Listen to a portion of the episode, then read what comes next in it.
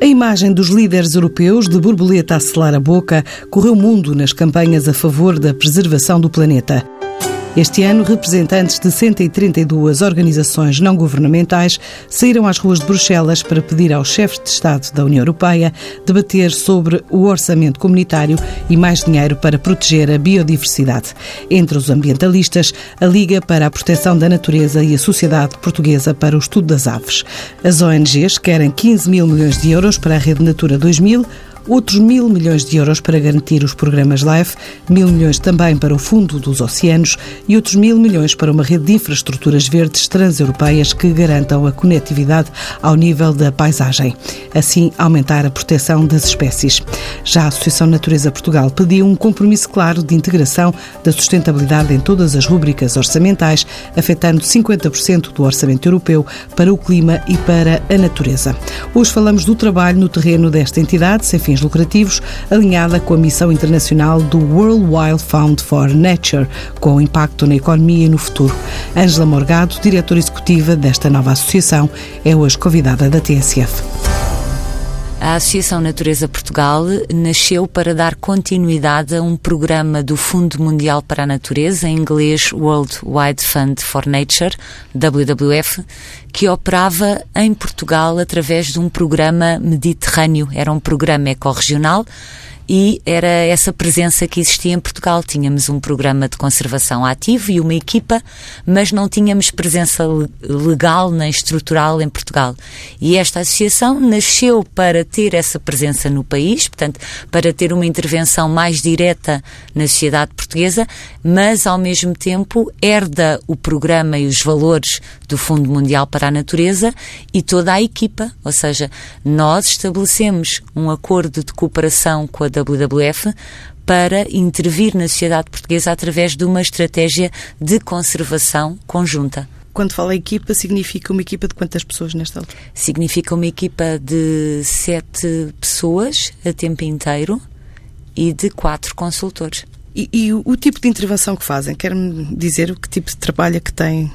A nossa associação é uh, uma associação cuja missão é preservar o ambiente, os recursos naturais e evitar a sua degradação para que o planeta tenha um futuro e para deixar um planeta vivo às gerações futuras. Portanto, essa é a missão global da, da Associação Natureza Portugal em alinhamento com a missão do Fundo Mundial para a Natureza. Em Portugal, nós dedicamos-nos em particular a três áreas de intervenção globais, que também são as da WWF. São seis, e nós em Portugal, eh, maioritariamente, dedicamos-nos a conservação da floresta, portanto, o programa florestal é um grande pilar da nossa atividade em Portugal. O programa Oceanos e Pescas, outro grande pilar, e o programa água, ou seja, uso eficiente da água. Obviamente que trabalhamos também em alterações climáticas, um, em, como seja a iniciativa Hora do Planeta, que é, que é bastante conhecida do público em geral, tanto o apagão simbólico pelo planeta, mas estes são os três pilares do nosso trabalho em Portugal: água, oceanos e pescas e floresta. Este ano, no terreno, o que é que está a ser feito? Nós temos cinco projetos de referência, portanto, grandes projetos ativos. Um é sobre o lobo ibérico. Portanto, esse projeto pretende aqui conciliar os interesses das populações, das partes interessadas, com o interesse da espécie, por forma a conservar a espécie e a que as partes interessadas, portanto, as comunidades, as pessoas que vivem na zona de intervenção e de, de vivência dessa espécie, consigam habitar em harmonia com o lobo ibérico.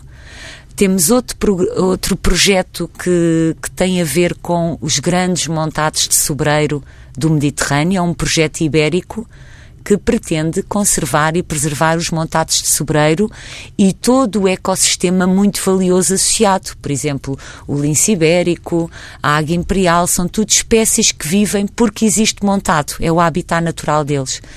Temos outro projeto que vamos lançar em conjunto com muitos parceiros no dia 22 de maio, que se chama Douro Vivo. É um projeto que vai analisar a bacia hidrográfica do Douro, vai fazer um raio-x da bacia e perceber até que ponto é que devemos preservar essa bacia, devemos ou não construir barragens, devemos dedicar-nos a outra espécie de projeto de investimento no Douro.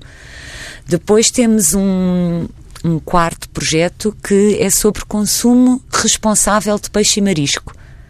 Ou seja, não é nós queremos e, e, e, dizemos às pessoas que consumam peixe, é uma questão de tradição, nós queremos que as pessoas continuem a consumir, mas de forma mais responsável. Talvez nem todo o peixe que vem à rede é para comer. Temos que perceber porque é que há alguns peixes que devemos evitar, outros que devemos consumir moderadamente e outros sim podemos consumir mais. Tem a ver com a disponibilidade dos estoques, não é? Porque a maior parte dos estoques está sobreexplorada e, portanto, é um projeto que sensibiliza as pessoas para optarem e escolherem peixe de forma mais sustentável e responsável. Por exemplo, menos sardinha e mais. Por exemplo, carapau, obviamente. Não sei. É isso mesmo. Isso é um, um clichê. Agora, nos últimos tempos, fala-se muito. É precisamente isso. Portanto, o nosso guia, nós, através desse projeto, editámos um guia, um guia de consumo de pescado, em que tem curiosidades sobre várias espécies, tem receitas de chefes europeus e em Portugal do Vitor Sobral, que deu a cara pela nossa receita de bacalhau e apoia esta mensagem que é preciso consumir peixe de forma responsável. Portanto, tem receitas várias para quem é amante de gastronomia e gosta de fazer receitas.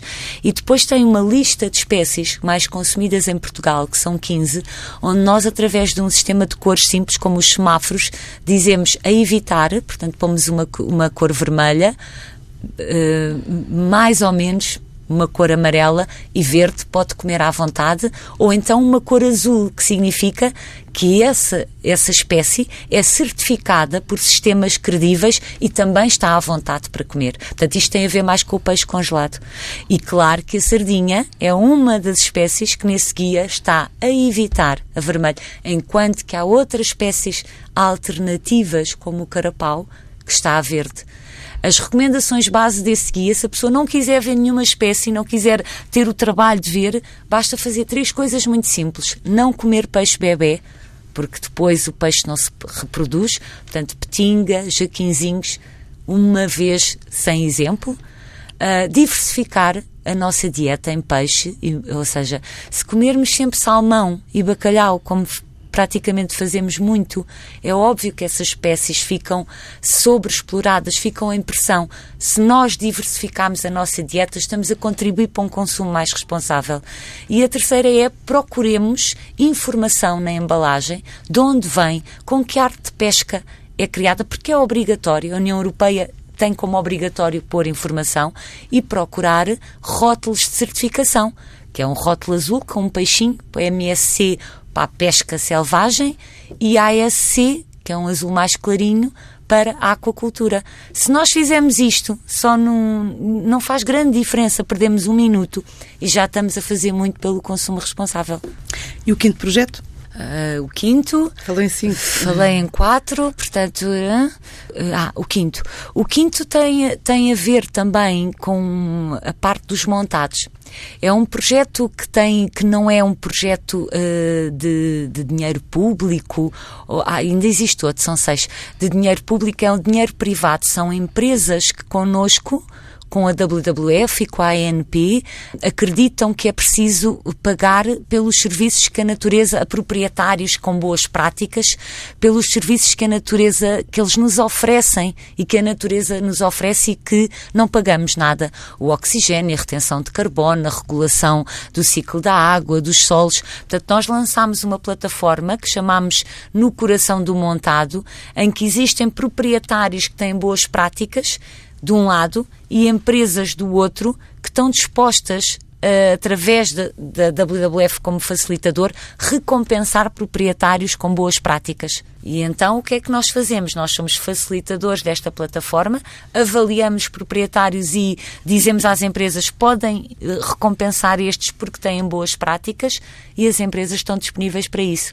Mas que tipo de recompensação? Monetária? Financeira seja, nós instituímos uh, do dinheiro que as empresas estão dispostas a, a pagar pelos serviços que a natureza oferece, nós recompensamos financeiramente os proprietários com boas práticas. Todos os anos selecionamos dois, três proprietários que cumprem os critérios que o Fundo Mundial para a Natureza considera que uh, viabilizam as boas práticas agroflorestais, que basicamente é a certificação florestal e depois distribuímos como que um, um prémio porque essa gestão apoia uma natureza saudável. Ou seja, sempre que eu faço uma gestão integrada, responsável, eu estou a beneficiar muitas pessoas e não só a minha própria propriedade. Portanto, é esse conceito de pagamento de serviços ambientais que também estamos a dinamizar.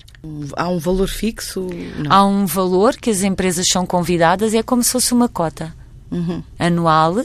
Mas Obviamente quer dizer que, que nós retemos algum valor para a nossa equipa para facilitar toda e depois num evento simbólico por esta altura porque é como sabe a apanha não sei se sabe a apanha da cortiça a, retirar da cortiça faz-se entre maio e agosto portanto nós levamos uh, staff dessas empresas ao terreno para perceberem porque é que apoiam este projeto e porque é que aqueles proprietários têm as boas práticas e simbolicamente entregamos um cheque aos proprietários que foram selecionados nesse ano também é uma forma de ajudar na tarefa de, de limpeza das matas, de, de, de, harmonizar a floresta? Sim, nós acreditamos que a gestão florestal responsável é um pilar, é aquilo que, que, que em termos de, de básico deve existir. Portanto, quem faz e pratica gestão florestal responsável seguramente que as suas propriedades ardem menos e ardem mais raramente. Essa gestão florestal responsável tem uma série de princípios, que não é só, obviamente, limpeza das propriedades, mas que ajudam a que a floresta se arda menos e, portanto, é uma boa ferramenta contra os incêndios. E, portanto, o Fundo Mundial para a Natureza vem dizer isto há anos.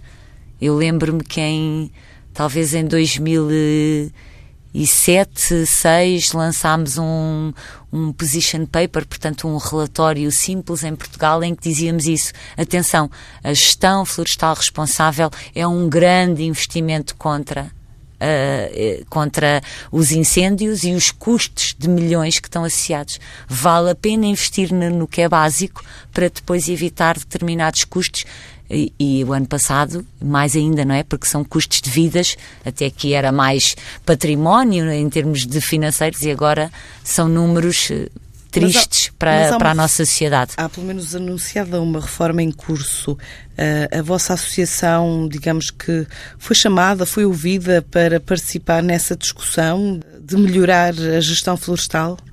Nós temos contribuído regularmente para o, para o grupo em termos da Assembleia da República que determina e que, nesta matéria, que faz alguma auscultação, alguma consulta pública, com contributos sempre neste sentido. Isso não quer dizer que depois efetivamente seja refletido em algumas opções legislativas e de ação, de diligência que se tomem, mas temos tido o cuidado de, de, estar na sociedade portuguesa como uma associação que quer contribuir para uma solução.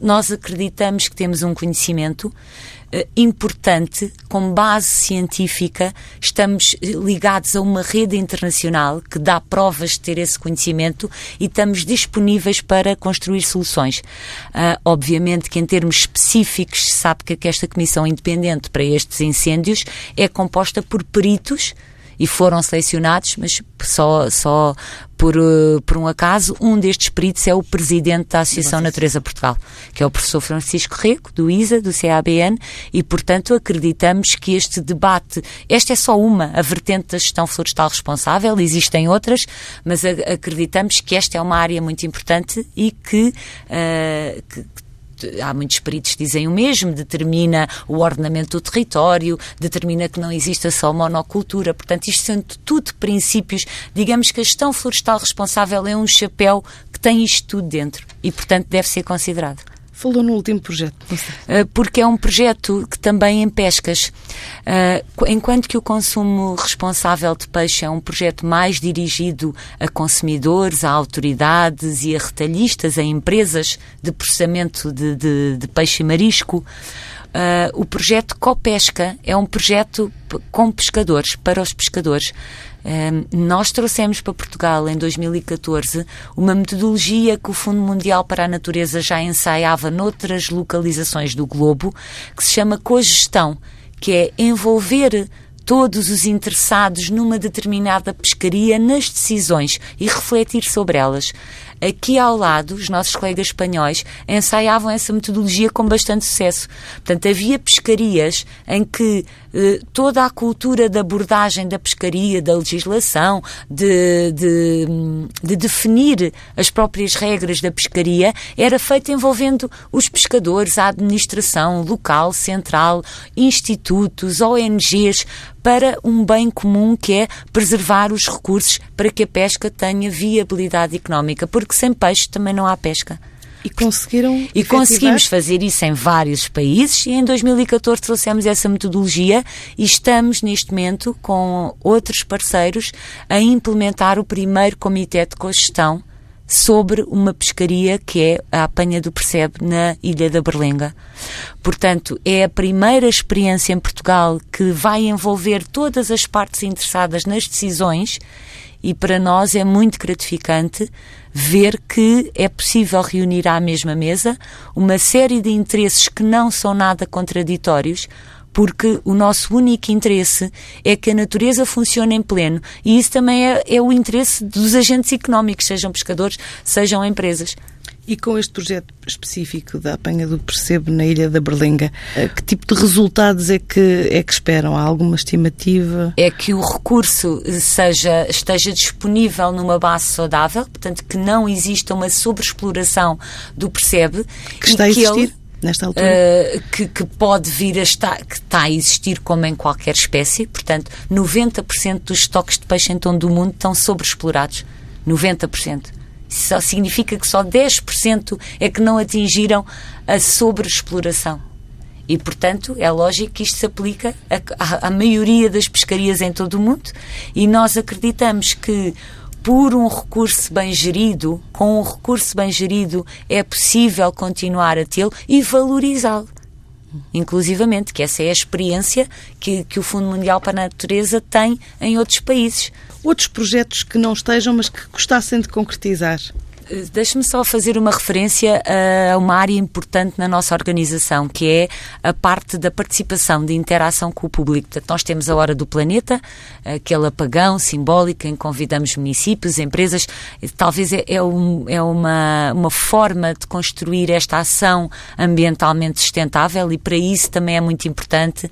Temos algumas campanhas que viabilizamos através da nossa página de redes sociais sobre apoiar a natureza em algumas situações, por exemplo, uh, o SOS Natureza, o ano passado foi uma campanha importante em Portugal, que encapelávamos às pessoas para uh, se pronunciarem sobre a diretiva Aves e Habitats, para não ser alterada, para que tenhamos uma maior, melhor natureza na Europa e Portugal faz parte da União Europeia. Portanto, este tipo, sempre que as pessoas podem intervir, nós apelamos a este tipo de intervenção e fazemos estas campanhas.